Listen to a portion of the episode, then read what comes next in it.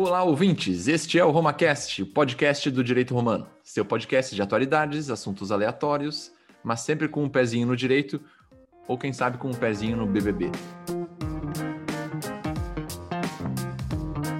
Hoje é dia 7 de fevereiro de 2021 e eu queria pedir desculpas aqui no meu nome, talvez o nome dos outros participantes, por não ter colocado nenhum episódio no ar na semana passada, essa função aí de virada de ano, é, algumas mudanças, estamos se atrapalhando um pouquinho, mas estamos de volta. Voltamos quarta-feira, é para esse episódio estar no ar, se tudo der certo, né? Se o editor conseguir finalizar. O RomaCast é um oferecimento de Cat Calçados e Esportes. Acesse o site cat.com.br confira a enorme quantidade de produtos disponíveis, entregas para todo o Brasil. Visite também as lojas físicas no estado do Rio Grande do Sul, região metropolitana e Capão da Canoa.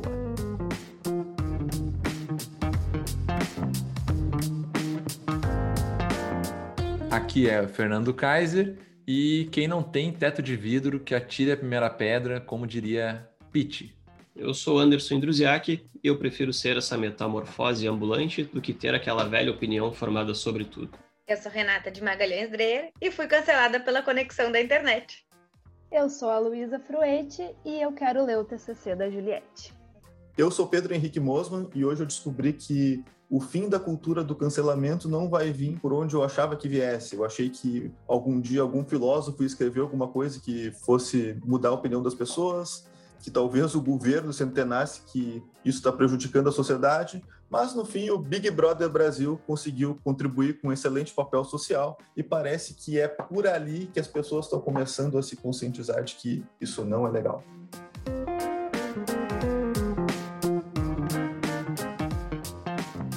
Vamos para o tema de hoje com meu amigo Indruzi, como sempre, dando aquela aquela explicada no que vamos falar hoje. E aí, Kaiser, bom dia, boa tarde, boa noite aos nossos ouvintes. É, o tema de hoje ele parte de alguns acontecimentos que a gente viu no maior reality show do Brasil, que é o Big Brother Brasil. Basicamente, em tempos que a informação e, sobretudo, a desinformação corre solta pelas mídias, nos foi apresentado uma nova forma de encerrar debates, ou até mesmo de fugir deles, empobrecendo, que é a chamada cultura do cancelamento. E, como eu disse antes, nosso tema de hoje ele foi influenciado por alguns episódios que aconteceram no BBB, e dentre eles uh, voltados contra o participante Lucas Penteado, que, que até hoje, data da gravação, dia 7 de fevereiro, desistiu e saiu do programa, por conta de não ter aguentado tanto aquela rejeição que ele vinha suportando e que, a bem da verdade, se manifesta de um cancelamento dos demais pelo seu agir e forma de pensar. Então, como esse assunto reacendeu na mídia e que também tem a sua parcela de culpa, uh, nós resolvemos gravar esse episódio e tentar, de alguma forma, aprofundar sobre o porquê dessa cultura de cancelamento existir e como que nós podemos combatê-la. E, para tanto, convidamos dois expertos aqui em BBB e cultura de cancelamento, inclusive uma delas é amiga íntima de uma das participantes, e gostaria que tu apresenta eles aí, Kaiser. Eu vou, eu vou deixar ambos aí se apresentarem é, rapidamente, não precisa falar muito detalhe. A Luísa e o Pedro, podemos começar pela Luísa, só para só o pessoal se acostumar com a voz dela aí. Depois o Pedro, e depois a gente começa a cancelar todo mundo, cancelar geral. Vai lá, Luísa, tá contigo. Oi, pessoal, meu nome é Luísa, Luísa Fruete. Uh, sou formada em Direito, também pela Unicinos. Atualmente, não sei se posso me considerar mestranda, pois apenas matriculada, não começaram as aulas ainda. E Pode sim. Estamos aí. Estamos aí agora, expert em BBB, para Sabendo tudo, sabendo tudo de BBB, teve que se atualizar nos últimos dias aí para Exatamente. Para entrar na onda da conversa. E como é que e só, e só explica para turma aí como é que como é que tu veio parar aqui? Quem é que foi que te derrubou aqui dentro? Renatinha. Renatinha me derrubou aqui dentro. Primeiro, fazendo a gente ouvir o podcast, né? Aí a gente começou a ouvir, daí eu, como uma pessoa que eu gosto de, de, de ter meu bedelho, já fui lá, já, já comecei a fazer vários links, já comecei a adicionar a galera. Aí a Renata já achou que eu tinha cara de todo mundo e tô aqui. Viu só? Renatinha, Renatinha influencer. A Renatinha entrou, é, começou eu e o Indruzi aqui, né? Com o apoio do Xixa, e aí a Renatinha se empolgou junto, a gente já chamou ela junto, e agora ela já tá chamando a turma dela, viu só? Ela, ela é que nem aquele participante do BBB, assim, que começa pelos cantos, vai articulando, quando vê tá formando os paredão e, e ninguém mais consegue segurar. Vamos, vamos com o Pedro agora, Pedrinho, conta aí tua história de vida, faz teu, faz teu relato. Vamos lá. Bom dia, pessoal. Bom dia, boa tarde, boa noite, né? Dependendo do horário que estiverem nos escutando. Bom, meu nome é Pedro Henrique Mosman. Eu sou formado em Direito também, mas o meu ingresso no Direito Romano ele não se deu pela via onde a maior parte dos participantes lá, que acho que vocês já explicaram nos episódios anteriores, né? Direito Romano é o grupo que deu origem ao podcast RomaCast, né? É uma ramificação. Isso. Eu sou do direito, mas eu não conheci o Kaiser, que foi quem me colocou no grupo, na Unicinos. Eu era do direito da FMP. Atualmente eu trabalho no Ministério Público. Eu sou, eu tenho um cargo em comissão lá. É sempre meio é, é uma coisa que às vezes não pega muito bem, né? Tu dizer que tu é CC e tal, mas eu sou daquela classe de CCs que não é indicação política, não é essas coisas assim, é como se fosse um emprego qualquer que a gente trabalha um monte. E estou pensando em novos projetos para daqui daqui para frente para o futuro. E acabei caindo, acho que nesse episódio especificamente, porque talvez como sempre esse, tema do cancelamento foi uma coisa que me deixou puto, né? É uma coisa que eu que eu acho escrota desde sempre. Acho que eu me manifestei ali, o Kaiser aproveitou e me convidou para participar. Já, já não dei muita opção, né? Já entra junto. É. E vamos embora. Aliás, o Pedro, ele tá cotado, já tá, já tá chamado para ser um dos principais quando a gente for falar sobre. Ele que deu a ideia, falar sobre essa questão da linguagem. Como é que é? Linguagem neutra? A questão de colocar o E. Colocar Outra o e no... que. É, temas que me deixam putos me são caros, assim. Então. colocar o E no final. Esse todes, esse, essas é. coisas assim. E esse vai ser um episódio esse... polêmico também, porque eu, eu fico puto com esse negócio de pronome neutro. Não existe essa merda. Aqui, ó. Agora você tem uma mestranda em direitos humanos aqui. Cuidado! Aí, ó, já temos o contraponto. É de, o que, que é o teu, teu mestrado, Luísa? Qual assunto? É, direi, é direitos humanos. É só direitos humanos mesmo. É, ele é mais focado assim para a esfera criminal, né? Mas é. E aí é defender bandido, essas coisas? Isso aí, sou dessa. Socorro. Falar isso já vamos ser cancelados a partir de agora. Mas a gente ganha um outro tipo de público também, né?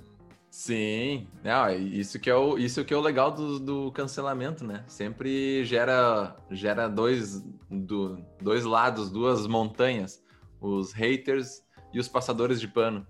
Mas, joga, é, sempre, te joga isso, sempre para os extremos, né? Tu não tem um meio isso. termo aqui. E que é o que vem acontecendo há um bom tempo já, né? Acho que não só aqui, mas tá cada vez pior essa questão de dicotomia ali, aquele negócio de, de ou tu tem um lado, se tu não tiver um lado, tu é o tu é o isentão, tu também toma, tu também toma porrada, porque tu tem que escolher um lado. Não, Parece... eu tô apanhando dos dois. É. é. Parece que tu é Star, é, Star Wars, ou tu tá com a força, ou tu não tá, e não tem, não tem não tem conversa. Mas para entrar já nesse, nesse papo do, da cultura do cancelamento, é, o, que, que, o que, que vocês pensam? Eu acho que eu, eu vou começar falando, o Pedro, pelo jeito, já tem uma opinião mais que deixa mais ele mais revoltado, acho que o Indruzi também, mas eu acho, só bem resumido, eu acho que é uma, uma cultura, acho que até de passagem, assim, é uma coisa que a gente não ouvia falar um tempo atrás, começou não, não é algo muito muito antigo assim, né? Deve ter sido, sei o que que vocês já tem aí a história do primeiro cancelado, mas mas a gente a gente começou a ouvir falar assim, ficou um assunto bem falado ultimamente, até com a com a queda das estátuas. É, o Indruzi vai saber falar um pouco melhor sobre isso, mas é uma coisa que me parece, pelo menos na minha visão, que é meio que uma onda que já está começando a enfraquecer de algum jeito, porque já começou a, a ficar chato e já começou a, a, a, rolar o papo de que tem que cancelar o cancelamento, e aí me parece que é algo que, que não vai durar muito. Só que no momento é, é, tá feio. Principalmente o Big Brother ali tem o, o, maior, maior conversa que a gente escuta até hoje, né? O Big Brother recém começou, mas quem tá acompanhando, quem tá dando, quem tá falando sobre, a maioria fala que chega a tá chato, chega ninguém tá curtindo, tá um negócio que tá insuportável só pela questão de, de temas sociais que estão sendo debatidos, debatidos lá dentro, mas principalmente por causa do cancelamento que já estão se autocancelando. Para quem não acompanha, no primeiro dia, segundo dia, eles já estavam dando discurso entre eles que cancelamento não ia existir, que, que foda-se o cancelamento, que isso aí é coisa para quem está lá fora e, e tem tempo para perder, cancelando, e aí eles mesmos estão cancelando todo mundo lá dentro. Então, essa conversa aí, essa conversa para mim não vai, não vai vingar muito longe. É, o cancelamento tem uma, uma data, uma data para acabar. O que, que vocês acham, a opinião de vocês sobre isso para iniciar? Cara, até nesse caso do Big Brother Brasil, a gente também tem a questão do ativismo narcisista. Foi um conceito que eu li recentemente e que basicamente é, é, é a figura do eu frente aos outros. Então é o que eu acho, o que eu vejo, o que eu sinto, e isso tu acaba deslegitimando qualquer contexto que seja mais amplo e que seja mais complexo. Então é o apontar o dedo e é dizer que tu tá errado porque a minha verdade é, é absoluta. Então esse é um ponto que basicamente figura e pulula nessa cultura do cancelamento, que são basicamente ideias preconcebidas e é uma ignorância reproduzida e que se mantém. Então tu não tem espaço para um debate, tu não tem espaço para construção e essa, é, essa é a minha visão. Eu acho que tu, tu empobrece qualquer debate, tu não te dá, não te permite ouvir o outro, né? E até tu mencionaste a questão das, das estátuas. As estátuas têm um pouco de cultura do cancelamento, mas tem muito de anacronismo, que é tu querer impor valores que tu tem hoje enquanto sociedade isso. a episódios do passado. E isso, isso é preocupante e é tosco. Eu vejo isso como tosco. Tu achar que o que vale hoje é o que vale, que sempre valeu, né? Uma estátua que está ali há 500 anos, ela tem que cair porque hoje esses valores não. Essa essa ideia, ela, ela é engraçada mesmo. Que eles dizem até até o derrubar a estátua, né? O Potter fala lá no não era uma vez no Oeste, ele fala que ele até não acha ruim tu derrubar a estátua, porque meio que é assim, se em algum momento aquela estátua foi criada, é porque naquele momento era importante e tal, e derrubar mostra que o momento de agora, né, ele viu que aquilo lá era algo errado e quiseram derrubar. Só que não sumir com isso da história, né? Não fazer. É, ele, ele, diz que a história é em movimento, né? Porque a história ela é, é cíclica. Mas eu, eu sou mais da opinião dele também de tu colocar coloca uma placa de bronze, ou aproveita isso. tempo tecnológico e cria um, um QR Code, coloca do lado e que te jogue para um link que explique o que que o cara fazia também. Isso. Dá o contraponto, e daí as pessoas vão entender a história e vão saber se posicionar. Agora, sair derrubando estátua só porque tu quer impor valores de hoje pro passado, não dá. Isso. É, é tentar, tentar apagar a história, né? Tentar sumir com a história, uh, quando na verdade tu poderia usar essa, essa história para aprender, né? Um cara que fala muito bem sobre esse negócio das estátuas é o Peninha, né? Que é um puta de um historiador, muito embora ele não tenha a formação né, acadêmica em história, é um dos melhores que a gente tem no Brasil e ele fez um, um vídeo muito interessante falando sobre a polêmica recente com o Barão de Cotegipe, que as pessoas querem tirar o Barão de Cotegipe de nome de praça, de rua, tem até cidade, parece. E tem erva mate, né? Tem a eu erva mate. Que, acho que eu até tô tomando o chimarrão dele aí. vai, é, já, já vai ser cancelado. Cara, não, e o que, que ele falou? qual era o fundamento de quem queria, de quem quer limar o Barão de Cotegipe de tudo? Que ele foi um dos seis parlamentares que votou contra a Lei Áurea. E aí tu olha isso e pensa, cara, realmente, pô, o cara votou contra a Lei Áurea, sendo que a gente já foi o último país a abolir a escravidão. E a, só que o Peninha, com o conhecimento histórico que ele tem, que é muito profundo, ele pega e faz uma análise mais, uh, mais aprofundada mesmo e ele entra no voto do, Barão, do Barão de Cotegipe, na justificativa que ele deu naquela época para votar dessa forma. Que qual foi? É, ele fez várias, vários questionamentos. É, existe algum programa estatal para acolher esses negros libertos? onde é que eles vão estudar, onde é que eles vão morar, vai ter casa para eles, vai ter escola, vai ter vaga de emprego. Ele se preocupou com a questão estrutural mesmo, que é uma coisa que o século seguinte veio a demonstrar que essa falta de planejamento realmente prejudicou muito esse povo. Só que o Peninha fala, mesmo assim, eu, Eduardo Bueno, não, não entendo que era caso de votar contra, porque a gente já foi, a, já, o, a proposta do Cotegipe foi adiar em 12 anos para a Lei Áurea ser promulgada em 1900, de 88 para 1900, para que desse tempo de haver esse planejamento. O Peninha fala que não, que é, isso era inadmissível, que realmente aquele era o momento de abolir, porque já foi tarde. Só que a discussão é muito mais complexa, né, do que simplesmente querer sair derrubando o status sem conhecer as razões do cara, sem entender o que foi a história mesmo, né? E aí eu acho que é, esse é o grande problema do cancelamento, a superficialidade. A pessoa dá uma declaração, a pessoa fala não sei o quê, cancela. Calma, vamos estabelecer um debate então sobre isso. Isso de tu de tu achar que, por exemplo, o Barão de Cotegipe votou a favor do, né, de, de, votou contra a Lei Áurea, digamos assim. Uh, isso eu já ouvi coisas como uh, se um ministro do STF vota a favor de tal coisa, não importa o tamanho do voto dele, as explicações, uh, enfim, é, acaba que o voto, sim ou não, é tipo, ah, não, então ele é. Se ele votou assim, então ele é PT. Então, ele, olha só, ele tá a favor dessa roubalheira toda é, é isso que a gente acaba pegando no final das contas. Não importa se tu explica se é simplesmente a, a lei que diz isso, se é a interpretação da Constituição que diz isso, não. O negócio é, terminou o voto em sim, terminou o voto em não, tu tá lá no lado ou tu tá lá no outro lado. Não tem... É, a superficialidade, ela parece que ela cada vez aumenta, né? Deveria é. ter mais debate, deveria ter mais espaço para aí internet, todo mundo podendo, a gente pode conversar aqui, tá cada um num canto do Rio Grande do Sul, a gente tá conversando, mas não, parece que cada vez o negócio tem, é mais raso, mais sem profundidade. É, vira uma questão binária, né, cara? E para nós aqui que, que, somos formados em direito, existe um meio termo que é o depende. Então, esse é o depende, é o que te vai dar o contexto do porquê aquele teu voto ou não. Até aproveitando esse gancho do Barão de Cotegipe, o Pedro falou que ele foi o que tinha voltado, votado contra e até as razões dele eram muito boas, né? Se for pensar, se for analisar o voto, tinha essa questão e que ela se reproduz até hoje, essa, essa pecha do, do escravismo, né?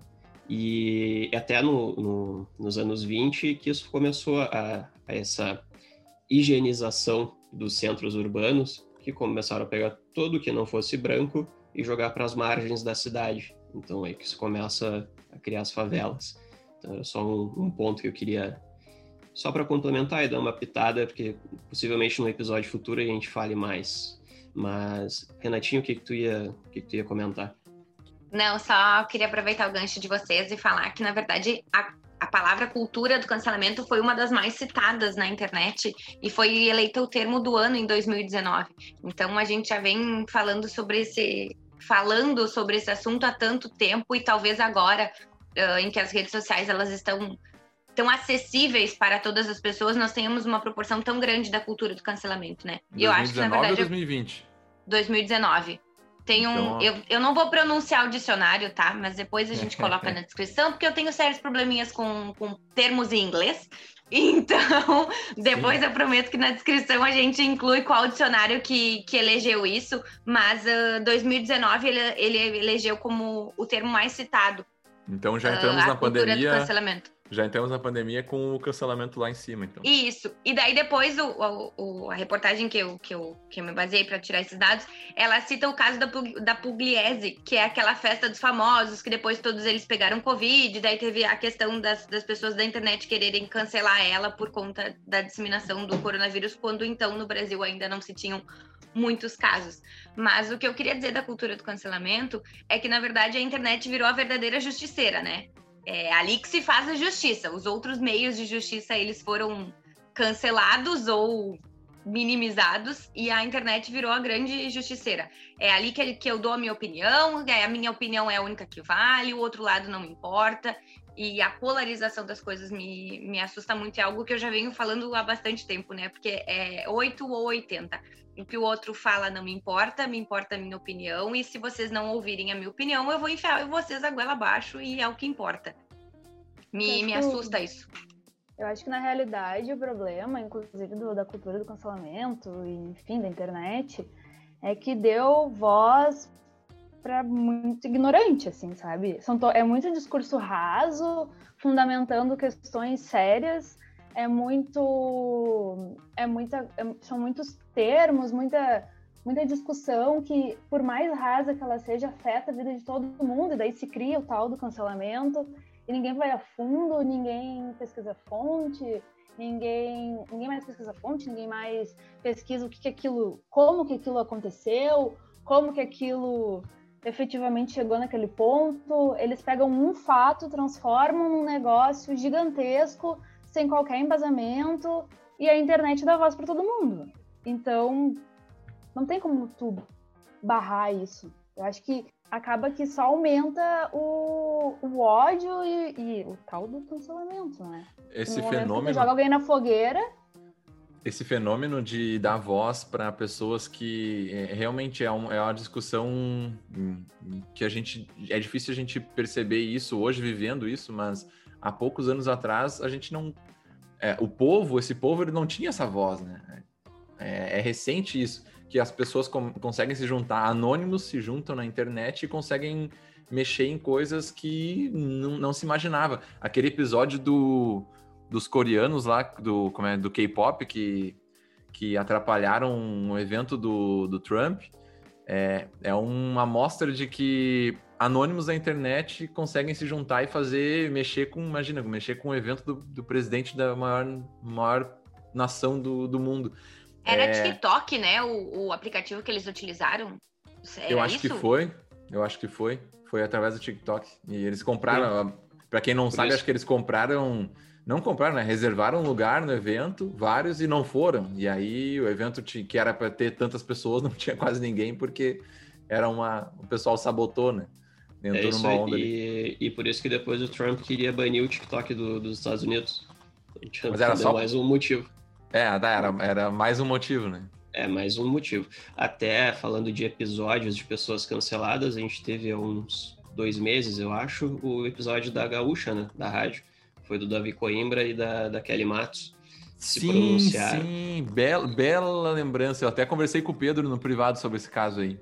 É, e tu vê que essa cultura do cancelamento, o, aonde ela chega, né?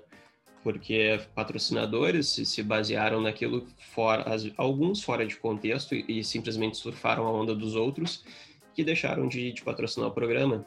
Então, não é incomum tu ver esse tipo de movimento acontecer. E, e meu é, é um debate empobrecido, a impressão, né? A impressão que me dá desse negócio dos patrocinadores é... Eu não sei, eu vejo isso de um jeito muito... Parece parece muito fácil, sei lá, muito fácil. Agora eu vi até a cancelada do momento, né? Que o povo quer, quer esgoelar é a Carol Conká, né? Junto com a Lumena do, do BBB, as duas. Mas o, a Carol Conká eu vi agora há pouco que mandaram que, não sei qual foi o patrocinador, que saiu que não patrocina mais ela. E aí a mensagem é sempre aquela, né? O, o Sleeping Giants também reforça muito isso, né? Mas é a mensagem aquela: nós da empresa X não compactuamos com o comportamento tal.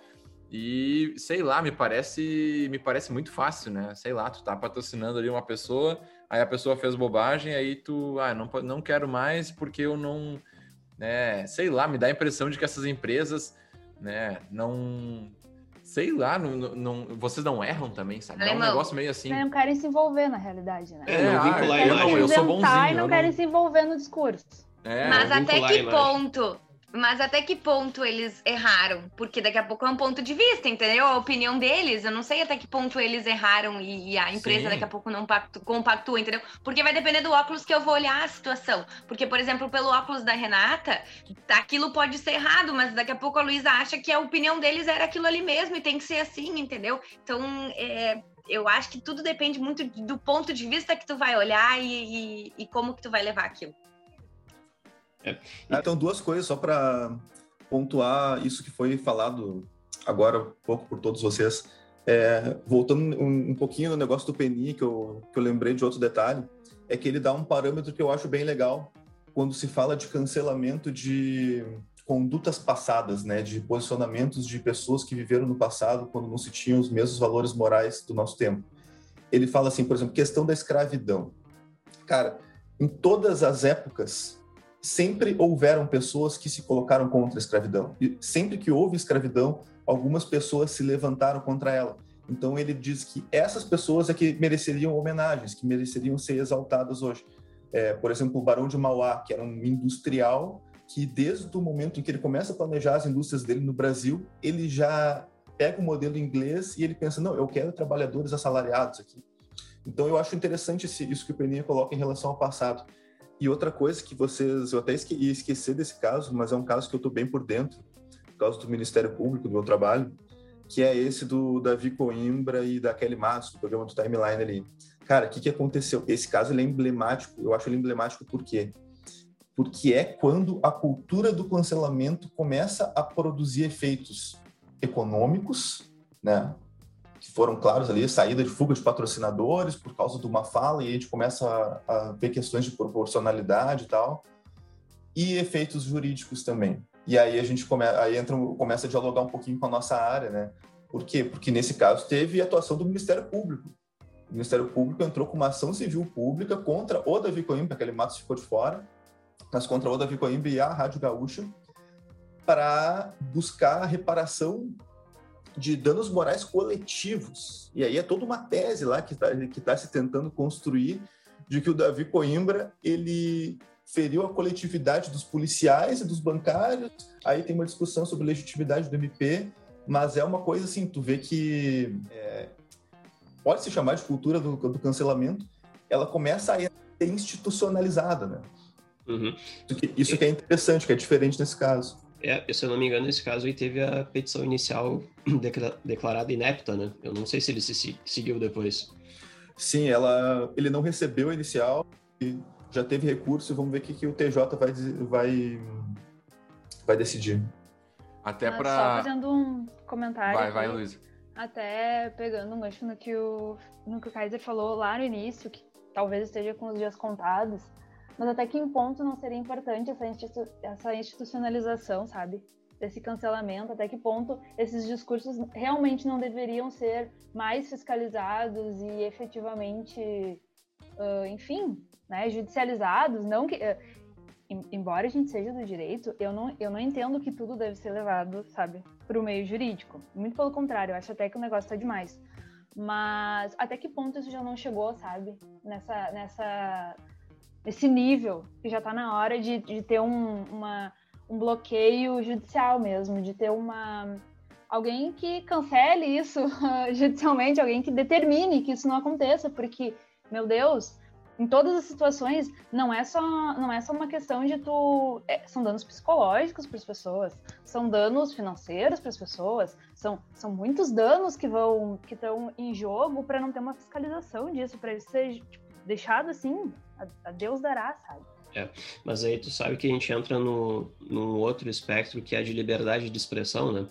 Porque tu, sei lá, a gente teve aquele caso do Trump lá que ele foi banido permanentemente do Twitter. E é algo que não é transparente. E aqui, ao meu ver, enquanto estiver só no mundo da, das ideias, é válido. O problema é quando isso passa a se reproduzir no, nos fatos, na, na vida real que foi esse caso do Davi Coimbra, que foi o que chegou ao mais alto, eu imagino, no ápice do que é a cultura do cancelamento, que é tu conseguir judicializar um caso desses.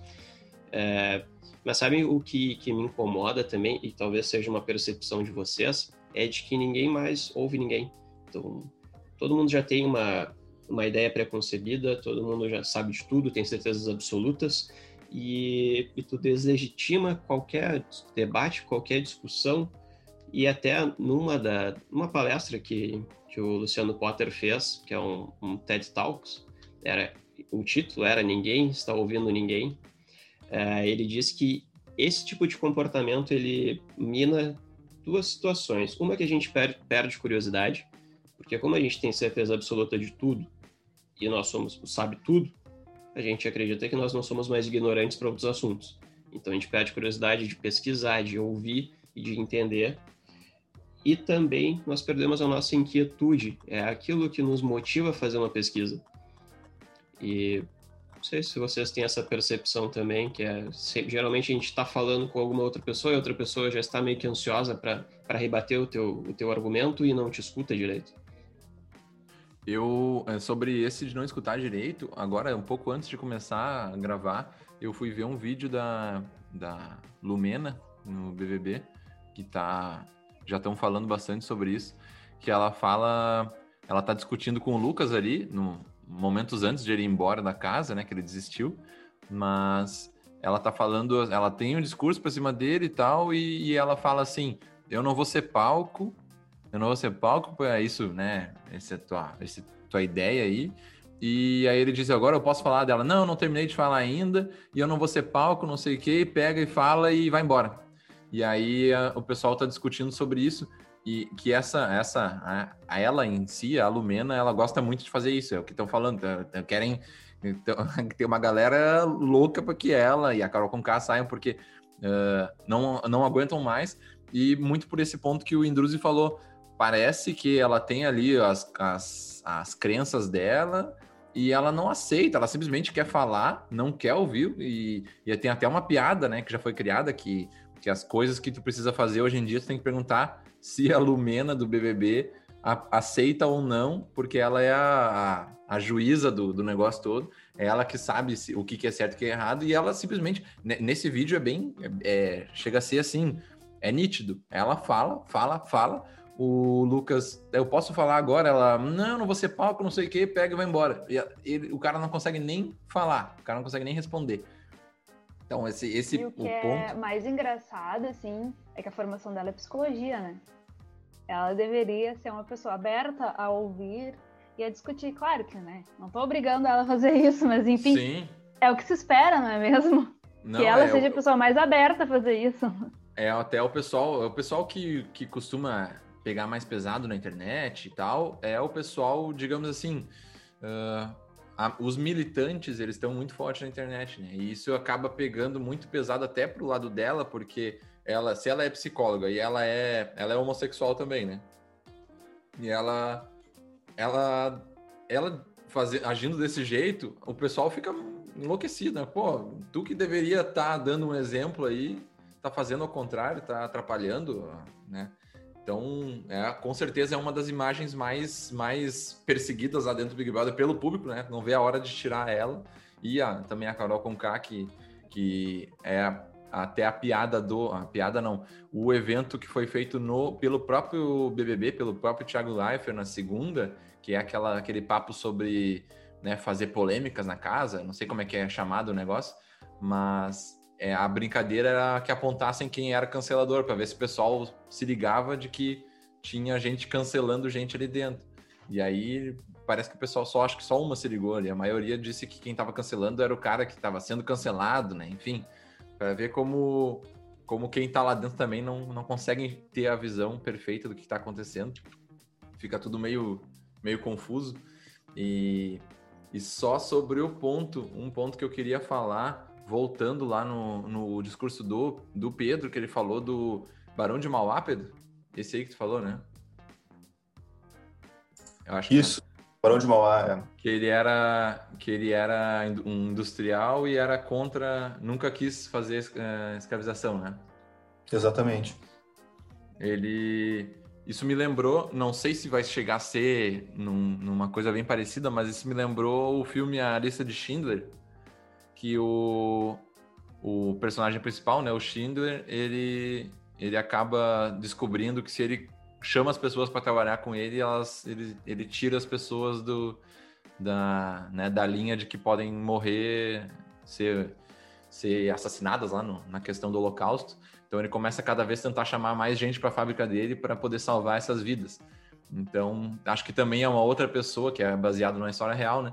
É outra pessoa que poderia ser exaltada, mais exaltada por isso, por agir contra o que estava acontecendo naquele momento. Como tem gente brigando contra a, escraviza a escravização em todos os momentos, ele era um cara que percebeu e tentou brigar contra aquilo, mesmo sendo da elite, digamos assim, né? Mesmo tendo um monte de, de contatos e, e chefes do governo ali ao redor, ele mesmo assim estava conseguindo dar um jeito de fazer a galera, a galera né, salvar algumas vidas ali, tinha uma visão diferente.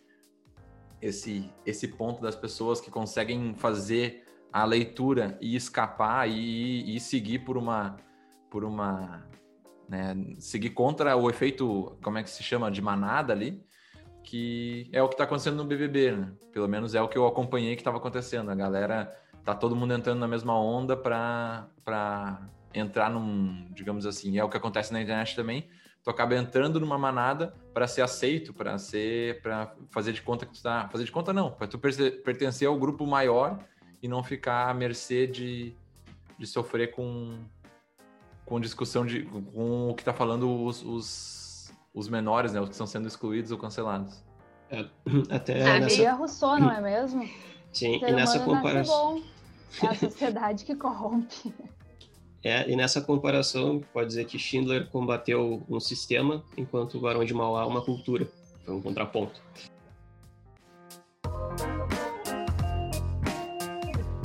Bom, é, só queria também voltar no assunto do, do Davi Coimbra e da Kelly Matos, da Rádio Gaúcha, porque não sei se todo mundo que nos ouve sabe o que foi aquele caso, só para explicar por cima.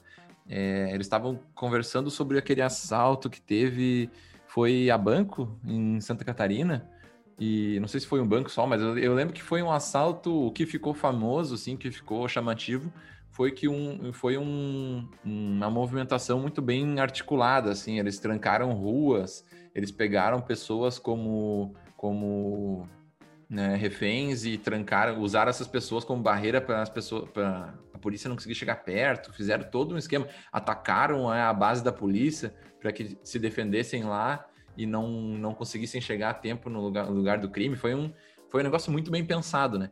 E o que ficou também conhecido, né? O que foi falado muito é que os, o, o pessoal que foi feito de refém, eles estavam dizendo que os, que os, né, os bandidos né, os assaltantes, eles estavam sendo, de certa forma, respeitosos, assim, eles estavam organizados, eles não estavam ameaçando, não estava aquele negócio. Então, a conversa do Davi Coimbra com aquele Matos foi sobre isso, eles fizeram meio que uma piada sobre isso, dizendo, bah, que bom se tivesse mais, né, bandidos, mais assaltantes assim, que não ameaçassem, não matassem, né, e essa que foi a, a, a, gracinha que eles fizeram no programa e pegou muito mal, né? Porque o pessoal né, deu toda aquela repercussão, porque como assim, bandido bonzinho?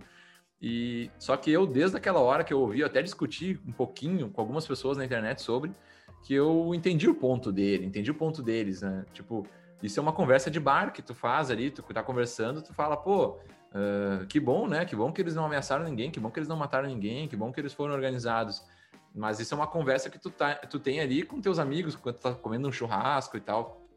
Realmente, para uma conversa que tu fala numa rádio que tá cheia, audiência estourando, todo mundo ouvindo, realmente não pega bem. Agora, não pegar bem a ponto de, meu Deus, cancelem este homem, que absurdo. Isso que eu falo, e outro, outro ponto que é importante nesse caso, que eu sempre falei que eu não gosto dele, né? Eu não gosto muito do Davi Coimbra. Não que eu não goste da pessoa, enfim, mas mas é principalmente por causa do Grêmio, né? Que sou muito apaixonado e ele sempre, sempre foi um, uma voz na rádio de gremista que eu ah, repugno, que o que ele fala assim eu não gostava. Então eu não gosto muito do que ele fala, não gosto muito do personagem, do, do Davi Coimbra. Mas nesse caso aí eu fiquei, pô, o cara tá, ele fez um comentário infeliz, ele pode pedir desculpas e tal. Agora, cancelar, acabar com os patrocinadores, meu Deus, que absurdo, tem que prender esse cara. É, é esse que é o ponto que eu acho que é o absurdo do, da, da cultura do cancelamento, que é simplesmente apontar o dedo, acabar com a pessoa, sendo que não tem nenhum direito de resposta, o direito de pedir desculpas, enfim. Até aproveitando aqui, tem, é, falando sobre os efeitos do, da cultura do cancelamento, a gente pode perceber também que às vezes ele é um tiro no pé, né? É, linkando de novo com episódios do Big Brother Brasil, gente tem Carol Conká, que era uma exímia canceladora, e pelos comportamentos dela dentro da casa, ela está sendo cancelada e não percebe isso. Então, pode ver que o efeito cancelar também pode ser um belo, belíssimo tiro no pé. Sabe, Indruzi, que na verdade eu me questiono, né? Até que ponto tu entrar no BBB para disputar um milhão, um milhão e meio, agora eu nem lembro mais quanto que tá, uh, ele pode te beneficiar nesse sentido, né? Porque, por exemplo, é, eu, eu imagino, tá? Que Carol Conká entrou no Big Brother achando que ia alavancar a carreira dela, conseguir mais seguidores nas redes sociais, ser uma voz mais ativa. E pelo menos aqui do lado de fora a gente vê um comportamento completamente ao contrário, né? E sabe que quando eu paro para pensar no Big Brother, eu penso que a gente já tá na 21 primeira edição, se não me engano, né? E eu penso, nossa, que programa que durou, né, na televisão brasileira.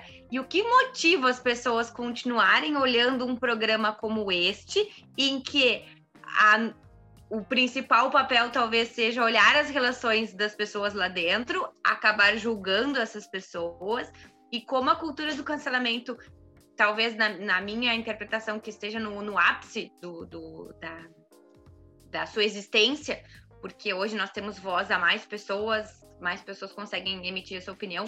Até que ponto é bom entrar no Big Brother e até que ponto esse programa influencia a vida das pessoas, porque nós estamos, nós, eu digo sociedade enquanto assisti, assistindo o programa, julgando as pessoas que estão lá dentro a qualquer ponto. E aí eu pergunto outra coisa: até que ponto o meu julgamento sobre o outro não diz muito mais de mim do que do outro? Até que ponto a, a, a, minha, o meu posicionamento enquanto julgador das atitudes da outra pessoa não, não se refere muito mais a mim do que a própria atitude que eu estou julgando. Isso eles têm falado até lá dentro. Tem uma brincadeirinha no Big Brother que tu dá uns emojis, né? Tu dá um, um coraçãozinho. Eu não sei como é que é o nome daquele quadro lá, mas tu tu, os participantes entre si, eles ficam dando, né, bota uma cobrinha, bota uma bomba e tal. E aí a Carol Conká, que é talvez o maior ícone, né, sobre cancelamento do Big Brother, ela, ela falou assim: "Ah, eu não me importo com isso aí, pode botar o que quiser, porque isso aí fala muito mais da pessoa do que de mim, né? Quem tá me mandando uma bomba ou uma cobra é, na verdade, essa pessoa que é assim.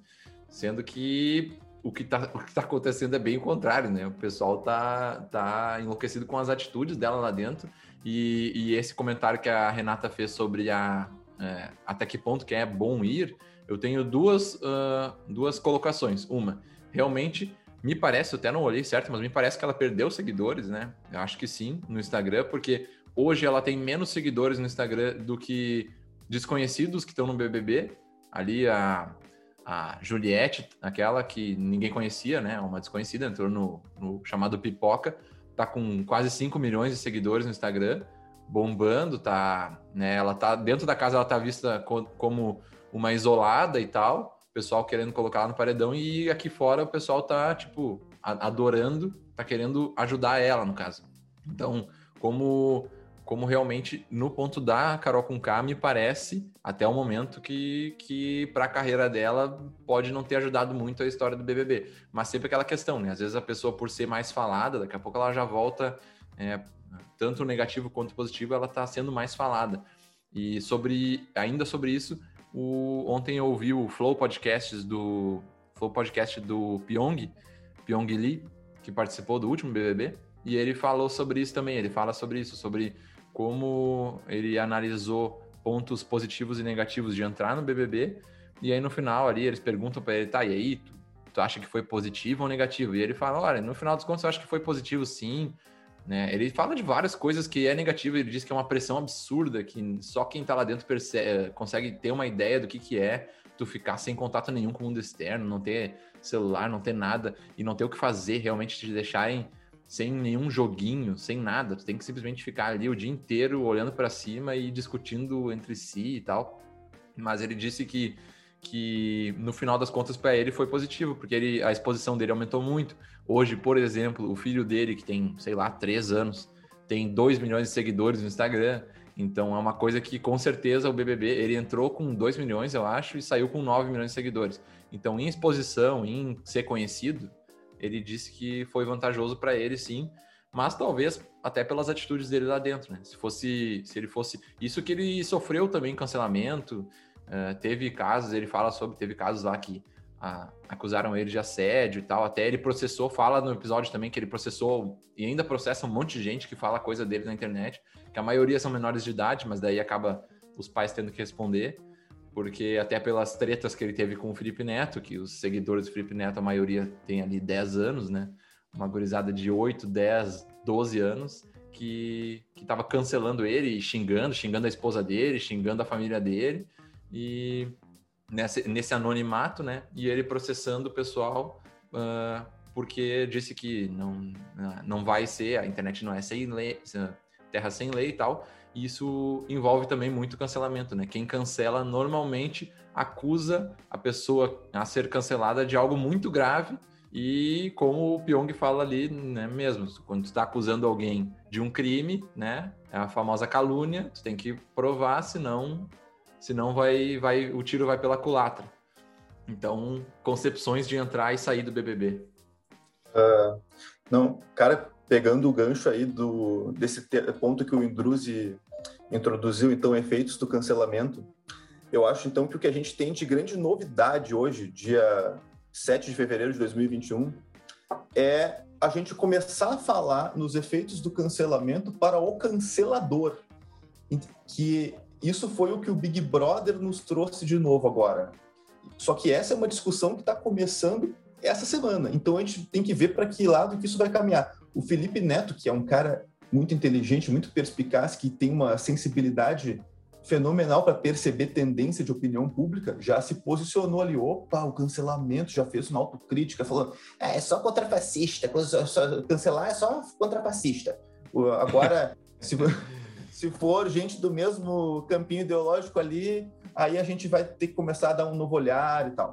Uh, então, essa é a discussão nova. Agora, quando a gente começa a falar em efeitos do cancelamento para quem é cancelado, que foi a tônica da, da história até agora, aí, cara, eu lembro, assim, de três exemplos que foram bem diferentes e que foram bem marcantes. O primeiro é um que, cara, eu falo disso, eu tô falando disso para todo mundo, eu tô chato falando disso, mas eu vou falar que é a do primeiro cancelado, que foi uma, uma história que o Danilo Gentili contou no Flow Podcast, aquele que ele que bateu 6 milhões de visualizações, sobre o Wilson Simonal.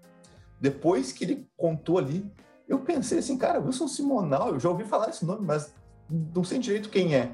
E o Gentili fala, ele foi o maior showman da história do Brasil e foi cancelado na época da ditadura. Eu fui atrás, vi o documentário sobre a vida do cara e descobri o cara foi um puta de um artista, velho.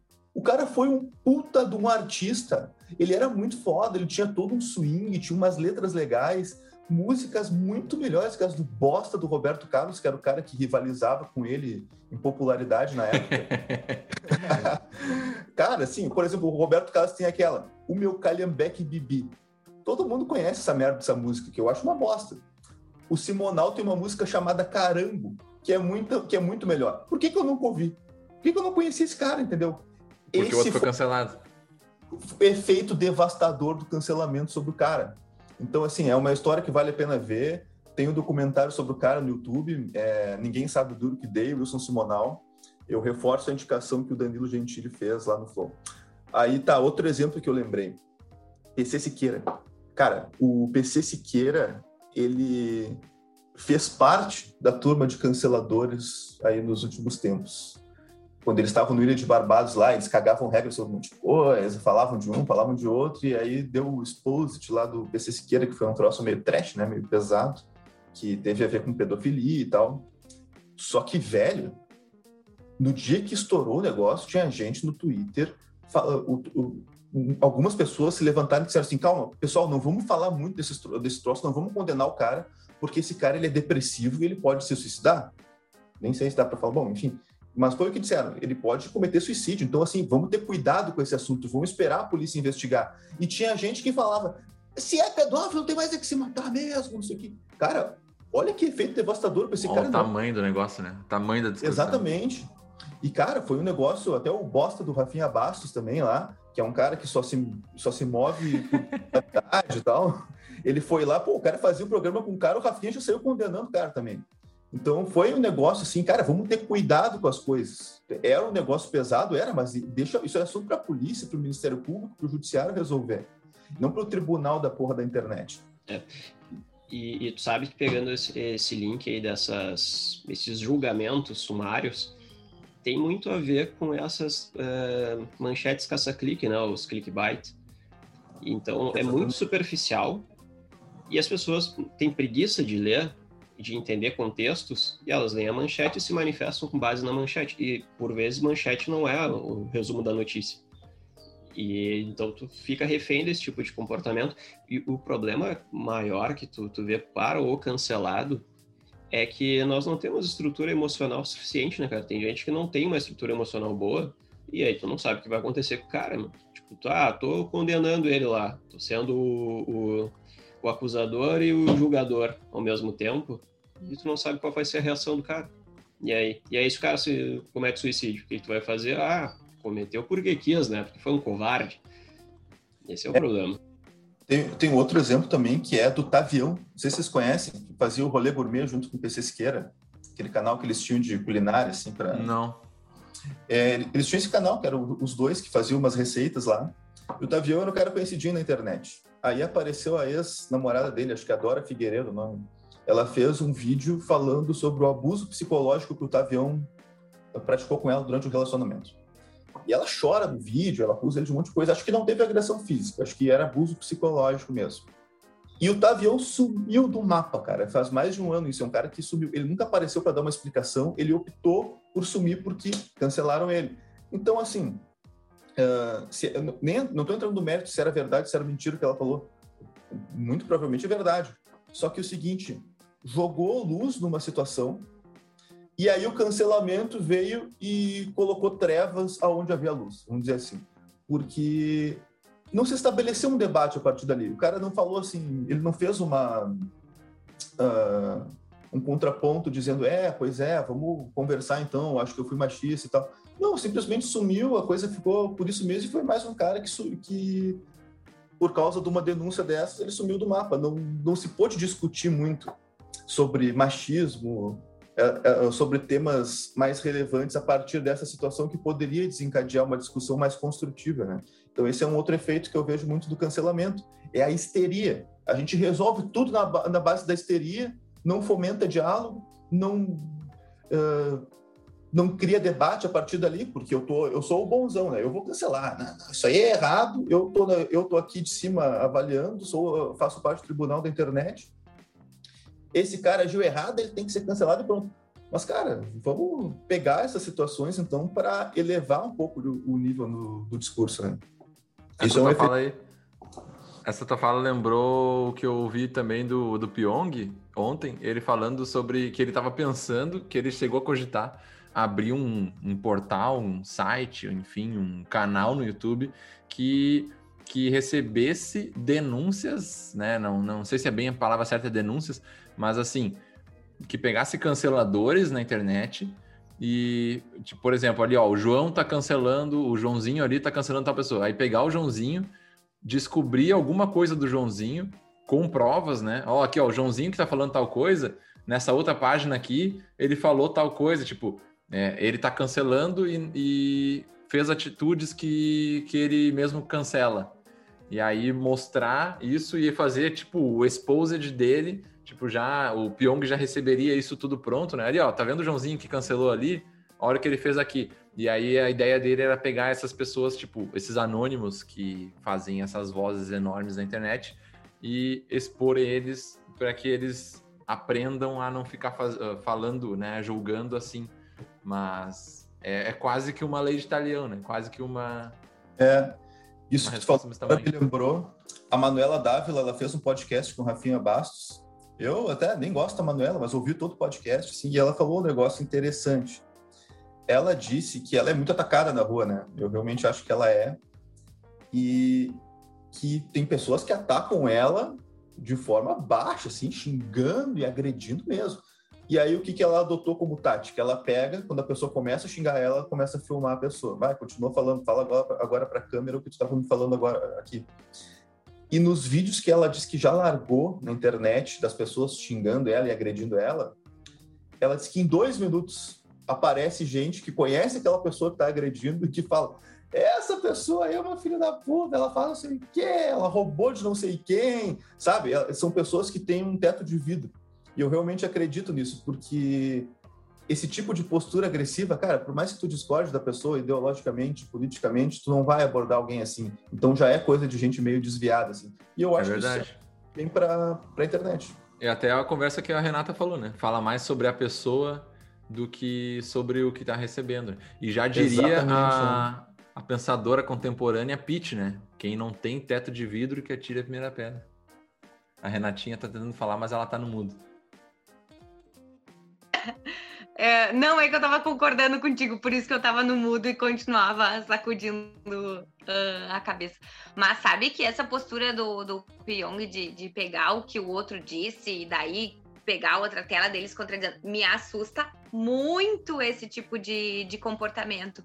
Porque, vá, olho por olho, dente por dente, né, pessoal? É a mesma coisa que eu voltado na, na questão de porque matou, eu vou sair matando ele também, sem nem fazer nenhum julgamento, nem nada. Eu, eu me. É aquela coisa, né? A, a violência nunca pode justificar uma nova violência. Gente, isso é muito sério. Tu pegar o discurso de ódio para combater o discurso de ódio, isso vai, vai ser um, um caos eterno. Até que ponto que isso vai, né? Isso vai é. chegar num ponto que já tá hoje do jeito que tá, já tá muito, muito. É, tá exacerbado, o negócio tá muito polarizado, tá muito forte. Qualquer detalhe, qualquer, qualquer motivação já, já gera um, um grande cancelamento.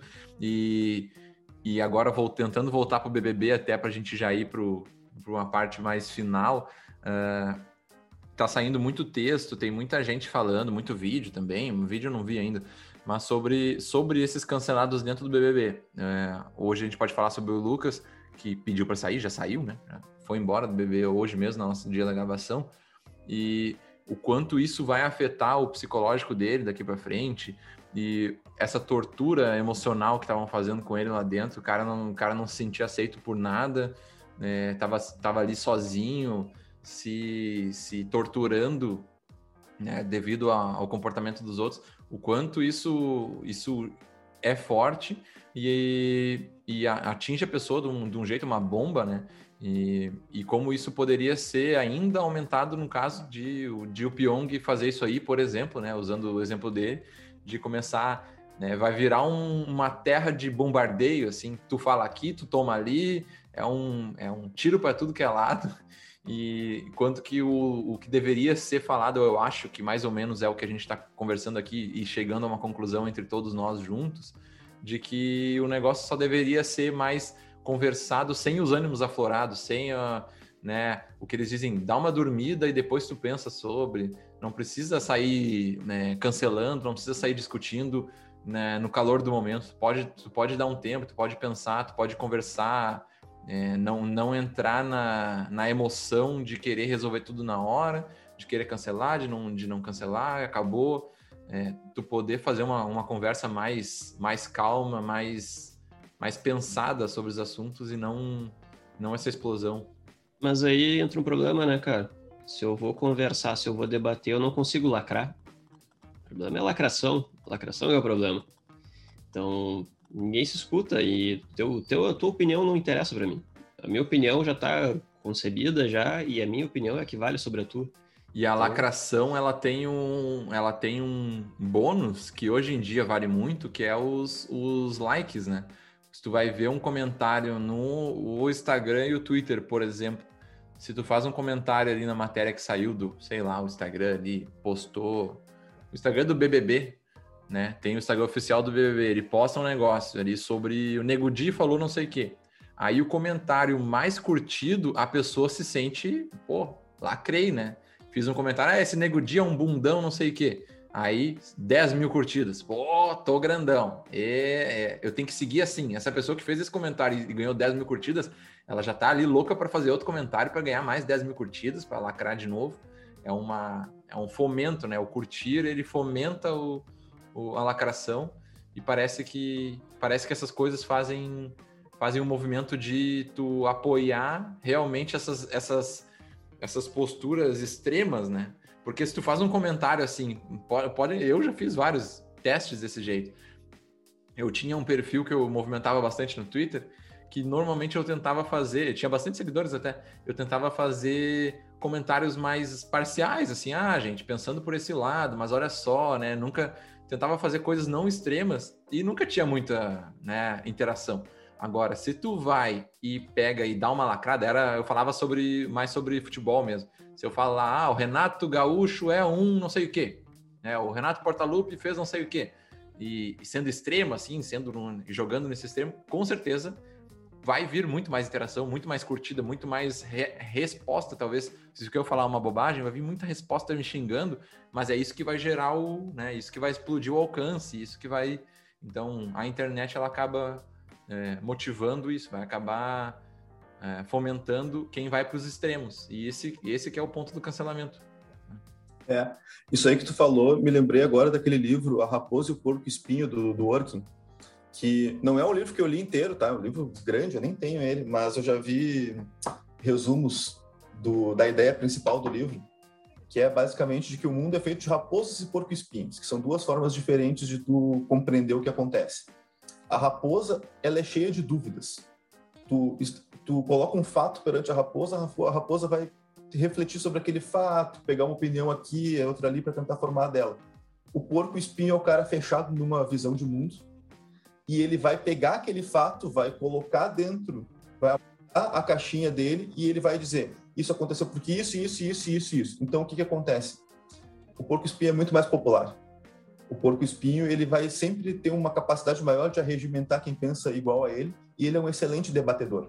A, a raposa é uma péssima debatedora porque ela vai chegar e ela vai tentar compreender aquele acontecimento, vai ouvir um, vai ouvir o outro, vai tentar se informar mais sobre e essa não é a velocidade do debate e é um negócio que se aplica para a internet porque também não é a velocidade da internet e também não é aquilo que as plataformas fomentam como uh, mecanismo de impulsão, né?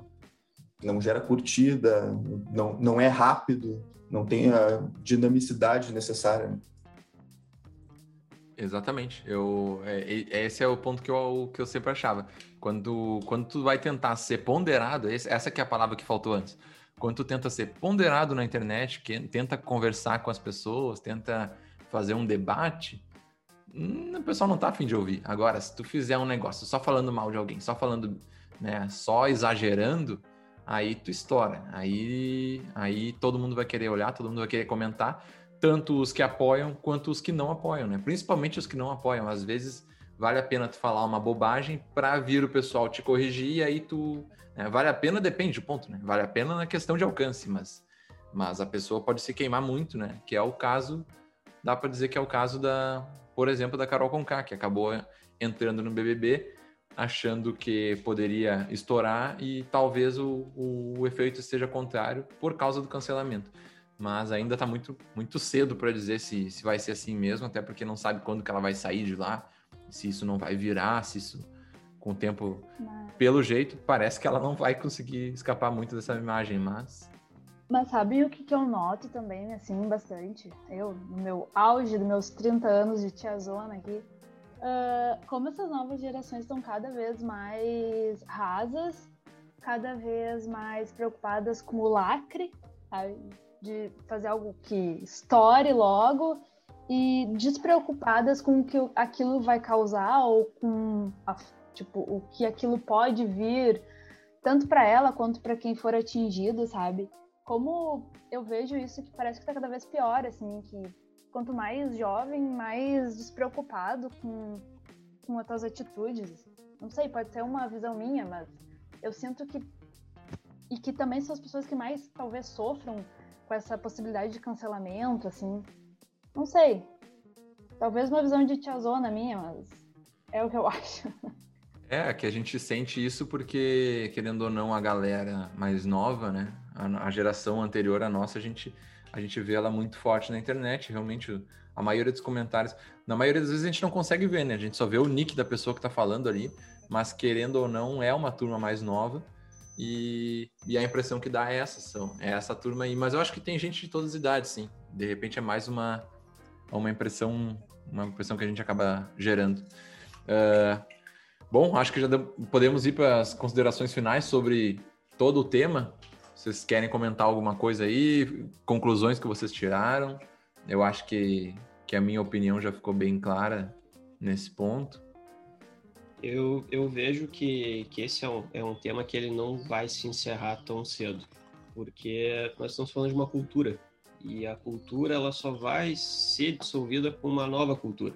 E a nova cultura precisa, naturalmente, de uma visão mais moderada, mais ponderada, que aprofunde mais os temas, que abra espaço para diálogo, porque enquanto a gente tiver só essas, esses julgamentos sumários, tu vai ter cultura do cancelamento eternamente, até alguém começar a dar conta que a internet, a bolha da internet, ela não tem tanta influência assim na vida real, ela não é um, um, um medidor da temperatura da, do mundo. Então, as pessoas têm que também sair um pouquinho dessa, dessa bolha e enxergar as outras. Essa é a minha, minha opinião. Ah, a minha opinião, sinceramente, é agora mais nova especialista em BBB. É, eu não sei, isso ainda.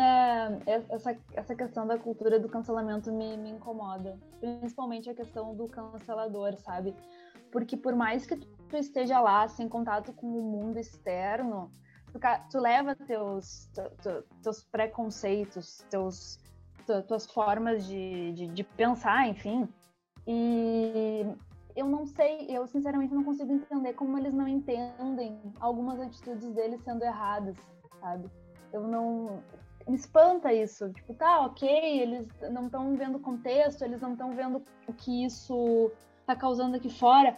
Mas tem assuntos que a gente consegue ver na hora que é errado e que não é errado, sabe? E isso aqui não, não é mimimi. É, tu tem noção do que aquilo pode afetar alguém ou não independente de se aquilo vai causar ou não. Não sei, eu, eu confesso que, que, me, que, que essa questão do cancelador assim, ainda me incomoda um pouco, uh, ainda angariar pessoas que, que vão atrás dele, sabe? É, não sei, eu ainda preciso, eu acho que tá me faltando um pouquinho de estudo para isso. É, mas não, não é só, é, eu acho que é esse pensamento aí é o da maioria. Uh, principalmente agora que a gente está se voltando, como o Pedro falou antes, a gente está se voltando a observar talvez mais o cancelador do que o cancelado. E isso realmente é algo, me parece também que é novo. O BBB talvez tenha trazido isso com força. A gente olhar para o cancelador e não para o cancelado. E agora vamos então vir com as considerações finais do Pedro, né? Que são sempre polêmicas, que vão ser, vão ser muito. não, então, é, Cara, assim, uh, muito a fuder a conversa. Por mim, eu ia embora. Acho que tem bastante coisa para falar sobre esse tema. É um tema que, por me deixar puto, eu, sei lá, acabei talvez sendo uma fala um pouquinho mais polêmica. Mas eu achei bacana que todo mundo, no fim, concordou. Eu gosto das falas polêmicas, cara, porque daí, né, vai dar, vai dar engajamento, vai dar, vai gera dar like. like. Gera like. Não, achei bacana que todo mundo concordou é, que o cancelador é um babaca. Acho que o Brasil está acordando para isso. E o que fica de boa notícia é que exatamente agora se começa a fomentar essa discussão em cima de quem de quem tem essa postura autoritária, né? Porque no fim é um autoritarismo tu querer ser a pessoa que vai cancelar os outros, sabe? Tipo, quem tu é? Sabe quem, quem é o carinha aquele da internet lá? Ele, ele com certeza tem falhas, ele com certeza é um cara que não é tão bom assim. Então, acho que é por aí. E olhar um pouquinho mais, talvez, para esses casos que já ocorreram de pessoas canceladas, é, refletir especialmente sobre esses fatos passados, sei lá, cancelar o Monteiro Lobato porque a tia Anastácia é, ele praticou racismo ali, construindo um personagem, sabe? É, olhar com um pouquinho mais de contexto para essas coisas, assim, porque, como muita gente fala, se a gente for aplicar essa lógica, a gente vai derrubar as pirâmides do Egito porque foram construídas por escravos, sabe? Então, acho que tentar se ater ao nosso tempo e tentar sempre ponderar as coisas e fazer um juízo proporcional de tudo. Eu e montando aí nessa nessa fala, eu acho que eu acabei lembrando de outros. Tu falou das pirâmides do Egito. Eu acabei lembrando de dois exemplos também de cancelados. Uh, o Johnny Depp, né? Se eu não me engano, ele é um que, que já foi cancelado há bastante tempo. Por, uh, eu nem sei quais são as atitudes que ele, que ele teve mesmo, vou ser bem sincero, mas eu sei que. Zé Maier. Zé Maier, isso. Nosso eterno galã, Zé Maier, não apareceu mais. É, acaba que eu, eu, sempre eu ficava, por exemplo, no Johnny Depp, eu ficava bastante com, com esse pensamento também, porque pô, o cara é um baita de um ator. O cara tem filmes e atuações dele que são assim espetaculares. Eu curto demais. Mas aí, por coisas fora do ar que ele faz, até que ponto que vale cancelar ele, né? Realmente, se ele fez coisas erradas e tal, mas né, fica aquele negócio. E outra, outra que eu fico pensando, que me fez pensar bastante sobre, foi a J.K. Rowling, a escritora de todo Harry Potter, porque ela, ela foi uma, ela é uma pessoa que até hoje eu sempre falo bem de Harry Potter, eu sou um viciado assim. Ela é uma pessoa que que, digamos assim, é um, uma pessoa que eu me inspiro. Pô, olha o que ela conseguiu criar na cabeça dela, a história, o jeito que ela escreve. Eu pego qualquer livro do Harry Potter hoje, eu leio ele de qualquer ponto, assim, eu leio ele em dois toques, porque é uma leitura muito boa. Então, a mulher, é, tipo, ela é genial. Só que a opinião dela sobre que tá bombando agora, que até não sei se foi falado mais, mas sobre acho que é transgênero, né? Pessoas de, de enfim, é sobre gênero a discussão. A opinião que ela tem sobre isso, o pessoal quer cancelar ela, quer, tipo, acabar com a história dela. Pô, a mulher tem uma história absurda com a, com a leitura, olha a quantidade de gente que ela conseguiu fazer entrar para né, esse mundo de ler e tal. E, enfim, realmente a opinião dela pode não ser das melhores nesse assunto, mas até que ponto que vale cancelar a mulher por causa disso? Né? Pessoas geniais tu vê como tem gente, né, que a gente vai lembrando. Eu lembrei de outro, Woody Allen, que até meu pai falou essa semana que ele tá lendo a autobiografia do Woody Allen, que tá muito boa, né, que foi lançada agora há pouco. E foi uma maneira que o Woody Allen encontrou de tentar limpar a imagem dele, porque ele acabou sendo cancelado por causa de uma denúncia da ex-mulher dele. Que ele parece que teria assediado uma das filhas dela quando a menina tinha sete anos. Um negócio horroroso. Mas meu pai disse que na, na autobiografia o Diallen fala que não teve prova de nada, que o processo foi arquivado, que, que ele nunca fez isso e tal. E ele até aproveitou para tentar uh, se livrar dessa pecha um pouco. Então, é, mostrando que muitas vezes o cancelamento ocorre por coisas, por deslizes, por erros mesmo que a pessoa cometeu, ou também, cara, por qualquer denúncia que pode se provar falsa depois. Né? Então é mais um motivo para a gente ter cuidado, né? Para a gente, principalmente quando se tratar de crime. Ah, essa pessoa, cara, deixa, deixa para a polícia, deixa para o judiciário, deixa para o Ministério Público, porque a gente tem instituições na sociedade para isso. Né? Exatamente. É bom, bom, bela, bela indicação essa aí. Não foi uma indicação, não foi uma indicação tua, mas já procurei aqui, já achei a autobiografia do Woody Allen e me interessa bastante aí como o Indruzi gosta que que eu fortaleça meu lado de leitura de livros, né? Vou tentar seguir ele aí. Mas o Woody Allen é. Se, eu, eu, não sei se foi cedo, eu não sei que dia é o Conversa com o Bial. Se é sexta ou sábado, mas foi o Woody Allen essa última. É, durante a semana. É, é, eu até gostaria de ter visto. Uhum, eu até gostaria de ter visto esqueci. Mas foi com ele. E, inclusive, ele falou sobre as polêmicas e tal. Que massa! Vou, vou, vou ouvir se. Uh, tem, tem vídeo e tem áudio, né? As conversas com o Bial, acho que tem podcast dele. Uh... Eles, eles transformaram em podcast e também tem no, no Globoplay. Ah, que massa. O Woody Allen, meus filmes dele é um estilo de filme que eu sou apaixonado. Assim, eu gosto demais desse tipo de filme. Assim como o Tarantino, é, são, são tipos de filme que, por mim, tanto faz se o filme ficou bom, se o pessoal uh, teve uma crítica positiva ou negativa. Para mim, sempre vale a pena olhar até para estudar e tipo entender o que, que eles é, para mim é brilhante assim o jeito que, que ele, esses dois exemplos fazem filmes não importa é o, que tipo eles façam cinema é, pra, é um cinema que conta história né isso é, é do caralho e isso é uma outra sugestão de podcast né cara tipo como a gente está perdendo cada vez tem tem menos esses filmes menos diretores que produzem filmes que contam histórias legais e cada vez mais o blockbuster do super-herói lá e tal uhum. ah, para mim é esse cara não sei realmente as, as o que, que, apontam de crimes que ele tenha feito e tal. E é, até essa autobiografia pode ser bem importante para ver o ponto dele nesses casos, né? Mas é um cara brilhante, não tem como. Isso é um negócio que é que acho que ninguém duvida, né? Tanto esses cancelados todos que a gente mencionou aí no, no episódio, a maioria deles são pessoas geniais, né? O primeiro cancelado, não sei o nome dele, é citado no, pelo Danilo Gentili no Flow.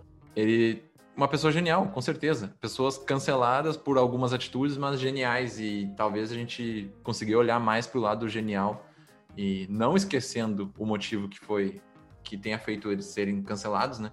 Mas entender que não uma coisa não cancela a outra. Exatamente. A Renatinha vai conseguir fazer a consideração final dela ou tá travada ali? Acho que vai conseguir. Vai ter que tirar do mudo. Não, eu tô aqui. Eu queria dizer que fui cancelada pela própria internet. A internet me cancelou no episódio do cancelamento. Quem olhar Mas, o ah, vídeo vai ver que a Renatinha aparece e vai embora frequentemente, mas né, faz parte. Estamos aí tentando voltar. Não, na verdade, o que eu queria fazer de consideração final é que eu acho que opiniões elas são sempre importantes, né? O problema das opiniões é que elas viraram 8 ou 80 e que só a minha opinião importa. Eu acho que, que as gerações que estão vindo agora, elas precisam a, a ter opinião e opinião ativa, e eu acho que a internet proporciona isso para elas.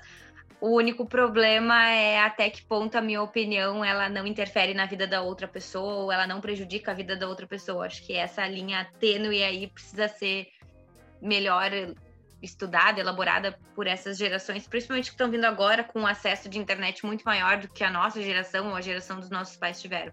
Então, acho que é muito fácil descancelar alguém baseado em uma atitude da pessoa e, e acabar com a vida dela. Eu acho que temos que analisar o, o conglomerado de, de atitudes ou de ações daquela pessoa e o que ela fez no decorrer da vida dela antes de simplesmente cancelar ela por um, por um fato. Porque senão, de novo, eu tô falando mais de mim do que da própria pessoa que eu tô julgando. Perfeito. Eu acho que estão feitas as considerações finais e agora a gente vai partir, ainda longe de terminar o programa, porque agora a gente tem a partezinha é, divertida, que é chamar uh, os novos participantes do RomaCast e colocar eles na prensa, perguntar para eles com quem eles tomariam um café. É o momento do cafezinho. Uh, eu vou começar pelo. Vou colocar aqui. Primeiro, acho que a Luísa né, primeiro as damas, e perguntar para ela, Luísa, com quem tu tomaria um café por ali cerca de meia hora? Pode ser pessoa, uma pessoa viva, pode ser uma pessoa que já não está mais neste plano, ou até pode ser pessoa fictícia, como o exemplo de Alvo Dumbledore, que foi citado por pelo nosso amigo Vitor Feltrin, que ia participar desse episódio, mas de última hora não conseguiu. Então, aí está, são pessoas fictícias ou vivas ou que já não estão mais aqui, que tu tomaria um cafezinho por meia hora para poder bater aquele papo. Então, vai aí, Elisa, tá contigo. Então, até que fica a minha imposição que eu seja convidada novamente, porque eu tive que trocar de última hora. Porque Com certeza assim, será. Eu tinha outras pessoas em mente para convidar para um café, mas hoje eu confesso que eu gostaria de tomar um café como o Boninho. eu quero saber como é que ele está lidando com isso. Porque Sim. ele está colocando em voga a cultura do. Ele, enfim, né? O programa dele está colocando em voga a cultura do cancelamento. Como é que está sendo essas edições de vídeo? Ele está sabendo lidar? Vão dar um tratamento psicológico para essa galera? Eu queria muito tomar um café com o Boninho hoje, assim. Ah, tá. É, é realmente eu não sabia que ele tinha, enfim, com certeza, né? Por ser o diretor do Big Brother, ele tem que estar tá acompanhando ali e dando as direções do que vai do que vai acontecer. Mas se a gente for pensar que cada episódio que vai para o ar na Globo, né, uh, o resumo do dia ali que vai para o ar toda noite na Globo, eles têm que escolher pontos e acaba que desde sempre, né, desde o primeiro Big Brother, uh, isso acaba direcionando o pensamento das pessoas, né? O que, que eles vão colocar no ar, de que jeito que eles vão colocar no ar. E, e essa edição, me parece, não sei se é porque eu estou tentando acompanhar um pouco mais, mas me parece que tá, assim, um negócio que talvez não saibam mais nem o que fazer, porque é, hoje mesmo, pelo que eu ouvi, ele teve que conversar com o Projota, porque o Projota queria sair do programa, disse que não queria uh, não precisava passar por essas coisas. E aí o Boninho conversou com ele no confessionário, sabe? Coisas caramba, deve ser um desafio muito louco. Exatamente. Deve ter uma equipe, né? Não só o Boninho sozinho. Carol é, com K, inclusive, parece que também tinha arrumado as malas e tinha dito que queria sair, que não precisava mais fazer parte disso. Isso, e acaba gerando uma, até uma, uma, uma. Como é que se perde o crédito né, do programa, as pessoas simplesmente verem o que está acontecendo, a falta de organização e começar e começar a querer sair. E os patrocinadores, né, que a gente nem conversou aqui sobre, mas cada patrocinador master desses, McDonald's, Americanas, uh, Avon, é, pelo que eu andei lendo na internet, é mais de 70 milhões um patrocínio master desse. Então, imagina tu começar a pegar uh, talvez as maiores personalidades ali, o Projota, que até então era o que o pessoal estava gostando muito no, no, programa, ele pegar e sair, tipo, abandonei isso aqui, tá, e, e, os patrocinadores como é que ficam?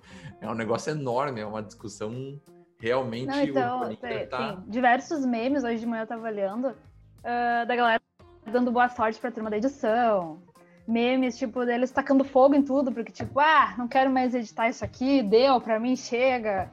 Uh, então, assim, como é que está sendo, Boninho? Dirigir isso tudo? Como é que está sendo isso daí?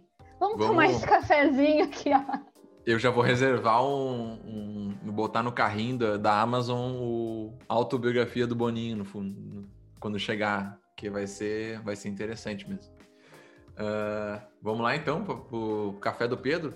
Conta para nós aí, Pedro, se vai ser que vai ser com peninha e por quê.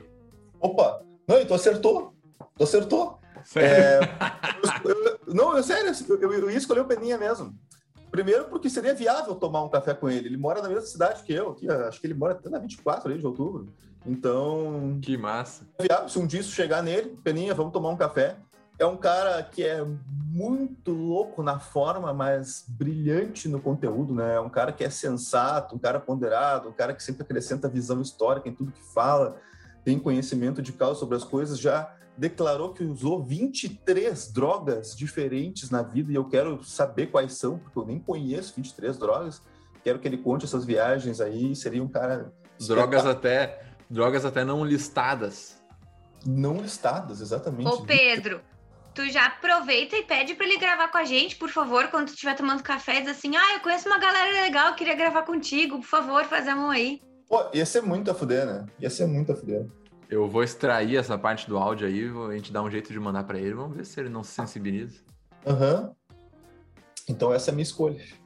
Além de tudo, eu acho que tu tinha que escolher ele porque para falar um pouco do Grêmio, né? Porque quem não Pô, sabe. Com certeza, né? Quem não sabe, o Peninha é talvez o gremista que tem a voz mais é, maluca, né? Quando aparece nos programas. Então, até já tiraram ele de programa esportivo porque eles não davam conta. Uhum. Ele é muito louco. é um cara que consegue, ele leva a torcida para o comentário esportivo como ninguém, né? E escreve livros fantásticos, assim, umas viagens que ele cria lá sobre o Grêmio, misturando ficção, tudo. É um cara, é um cara Deixa diferente. Deixa eu só entender, eu sou a única colorada aqui só para Sim. Ah, a... obrigada. Até então a gente tem conseguido fazer os gremistas ficarem em maioria em quase todos os episódios. Teve um, teve um episódio que a gente ficou a minoria, né, né, Andrus? Foi com o Eric, o Johan e o Feltrin, que eram três é, colorados. É, foi sobre a gente concursos perdeu. públicos. Foi a única Isso. oportunidade que a gente deu para eles falarem também, e hoje, Luísa, tu é minoria aqui, então... É, a gente não deixa isso acontecer. É. Mas então tá, gente, acho que tá feito aí belos cafés, um café com o Boninho, outro café com o Peninha, é, dois nomes no diminutivo, mas grandes pessoas, grandes cafés. É, vamos agora então para as dicas do episódio para seguirmos para o fim.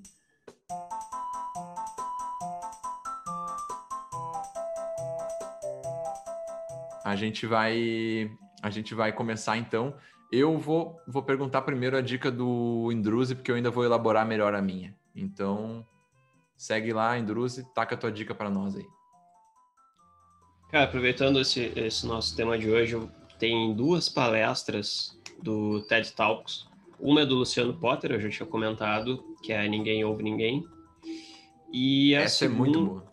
É, muito boa. E a segunda é do Hans, Hans Rosling, que é o autor do livro Factfulness, que é o hábito libertador de só dar opinião baseada em fatos.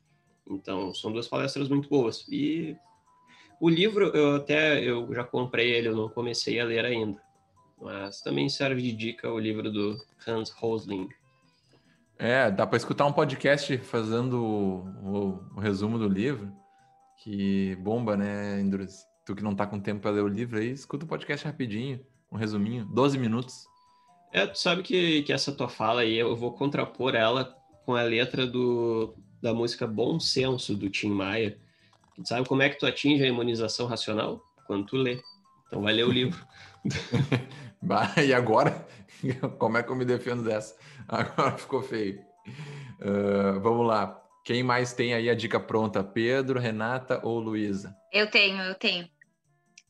A minha dica ela pode parecer um pouco maluca no se nós olharmos o contexto e, e talvez a análise do, do, do, filme, porque eu vou indicar filme, né, pessoal? Uh, mas eu vou explicar por que eu indico filme. É A Cabana, que é um filme de 2017, que eu acho que ela fala sobre religiosidade sem falar de, de Deus, mas o ponto do filme que eu quero que eu quero linkar com o assunto de hoje é o ponto em que ele fala do, do, do julgamento. Tem uma cena lá em que Deus, então, coloca o ator principal para julgar, para fazer uma escolha, se ele fica com, com, com, um filho ou outro filho dele. E aí ele diz para Deus que ele não consegue julgar, que ele não consegue fazer essa escolha. Então, eu acho que quando a gente se coloca no lugar do outro para fazer determinadas coisas, a gente talvez consiga enxergar com outro óculos. E como eu acho que a cultura do cancelamento, às vezes, é preciso, antes de querer cancelar alguém, olhar as coisas com outro óculos e com outro ponto de vista e não ser só a minha opinião, uh, talvez a análise desse filme seja bem interessante. Perfeito, Renatinha. Esse, esse filme é muito bom mesmo. Quando eu vi ele, fiquei bem pensativo eu fico pensando que, que essa parte de colocar o, o óculos do outro, né, olhar com os outros olhos, ter essa empatia, é uma coisa que eu tenho percebido faz um tempinho já, que eu acabo tendo até demais, talvez. Sempre que eu vejo alguém sendo falado e tal, a questão do cancelamento também, assim, eu acabo sempre pensando, não, mas e essa pessoa, né? E se eu fosse essa pessoa e tal? Eu acabo eu tento sempre pensar por esse lado e agora não é mais nem tentar, agora parece que para mim já é automático. Quando eu vejo, já estou tentando sentir o que essa pessoa sente. É, é, um, é um exercício estranho, assim, mas às vezes é muito positivo, né? Tu consegue pensar muito, mas também tem que cuidar, porque às vezes começa só a ficar com, com um olhar de pena, com um olhar de ah, mas coitado, aí não, não fica tão legal também. Uh... Mas uh, deixa eu só te complementar, Alemão, mas eu acho, às vezes eu acho que nem, não é nem isso, tá? Às vezes eu acho que é a questão do julgar a pessoa, tá? Por exemplo, tipo, ah, por que, que aquela pessoa tem o cabelo vermelho? Tipo, ela não deveria ter o cabelo vermelho. No sentido de que, assim, é o que ela acha que é o correto e que para ela tá, tá tudo certo. Mas sim, nesse sim. sentido, entendeu? Não no sentido da, da pena, às vezes, mas no sentido de que, tipo, pra ela aquilo tá tudo certo. Então, se pra ela tá tudo certo, quem sou eu para julgar que não está certo? Isso, isso é o mínimo, né? A pessoa não, não mas aí é o que menos tem, né? Até nesse episódio a gente falou bastante sobre isso. O que mais se tem é julgar o outro e não, não pensar, não se colocar no lugar do outro. Isso, isso é bem claro hoje em dia. Uh, então tá. Pedro, Luísa. Bom, as minhas dicas, então, elas são até reiterando algumas que eu, alguma coisa que eu, que eu falei durante o episódio, mas com certeza Flow do Danilo Gentili, para quem não viu. Documentário Ninguém Sabe o Duro Que Dei, Wilson Simonal. Que, é, são duas coisas que estão disponíveis no YouTube de graça. E acho que, embora não tenha lido essa biografia, ela me foi recomendada por uma pessoa que eu confio muito, que é um leitor voraz, que é o meu pai, que é a biografia do Woody que ele diz que tem passagens, inclusive, muito divertidas, que ele se matou rindo, então, com certeza. E como a gente conhece o próprio Woody né, sabe do talento dele, acho que é uma dica interessante, assim, até como entretenimento e também como forma de contribuir para esse tema, né, do cancelamento, porque foi uma pessoa que passou por isso. Boa dica, Pedro, e já vou informar aqui que pela segunda vez eu acabo comprando algo durante a gravação. Eu já, eu já comprei esse livro, enquanto tu falava antes, já está na Amazon, já vai, já vai chegar essa semana. Então, o cara é rápido. da segunda vez que isso acontece, eu não lembro qual foi o outro, mas já, já teve um outro livro que eu acabei comprando durante a, durante a gravação. Foi algum que o, que o Indurus indicou aí. Mas é, eu ia indicar isso também, né? Ainda não tendo lido, mas é, por, por eu estar comprando, eu já ia indicar ele. E então é uma indicação praticamente dupla, por, porque tu falou, né? Por causa do teu pai. Eu já, já, já conversei contigo sobre, tu já falou que teu pai curte muito umas leituras e conversa contigo bastante sobre, então deve ser um, um, belo livro mesmo, por também admirar o, o trabalho do Woody Allen. E também pela questão do cancelamento, né? Que a gente conversou no episódio, que é uma pessoa que foi cancelada e até que ponto que isso influencia. Pelo que eu vi ali na sinopse, é, já fala assim que ele, ele já começa dizendo assim: ah, se você comprou esse livro por causa das polêmicas que criaram em cima de mim e tal, né? Não, não queria que fosse por causa disso, enfim. É interessante, essa, essa leitura vai ser bem interessante. E eu também vou indicar o A Lista de Schindler, que é o filme que eu, que eu mencionei durante o programa. É, quem quiser olhar e ainda não olhou, eu recomendo demais. É um dos filmes mais bem avaliados da história, considerado um dos melhores filmes da história, apesar de ser um filme uh, de certa forma antigo, né, e retratar a Segunda Guerra, mas é um filme espetacular. O único probleminha dele é que ele é longo pra caramba. Tu tem que, tu tem que praticamente reservar duas noites para olhar ele, porque acho que tem três horas, se não tem mais. É enorme, mas é um filme absurdamente bom. É um negócio é, tu tem que tu tem que estar tá preparado emocionalmente, porque é forte, mas é um belíssimo filme eu indico ele sempre que eu posso. Vamos lá, Luísa? Agora finaliza as dicas aí. Uh, a minha dica, na realidade, não deixa de ter. Não deixa de ser compatível com o assunto de hoje. Eu vou indicar O Vendedor de Passados, do escritor angolano José Eduardo Agualusa.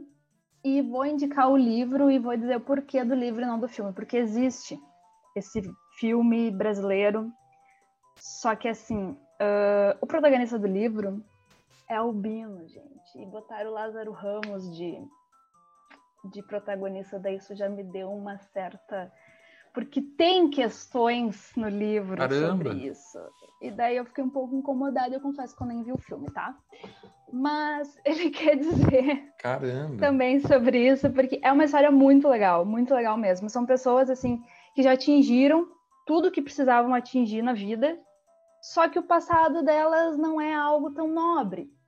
Então eles contratam essa pessoa, este albino, no caso, que inclusive eles se chamam de albino, uh, para ele reconstruir a história dele, o passado dele, para ser algo mais nobre. Então ele vende o passado das pessoas para que essas pessoas se tornem mais pop, para que essas pessoas sejam mais lacradoras. Caramba, e que é interessante. muito bom. Esse livro é muito bom. Recomendo, já li ele umas quatro vezes, eu acho.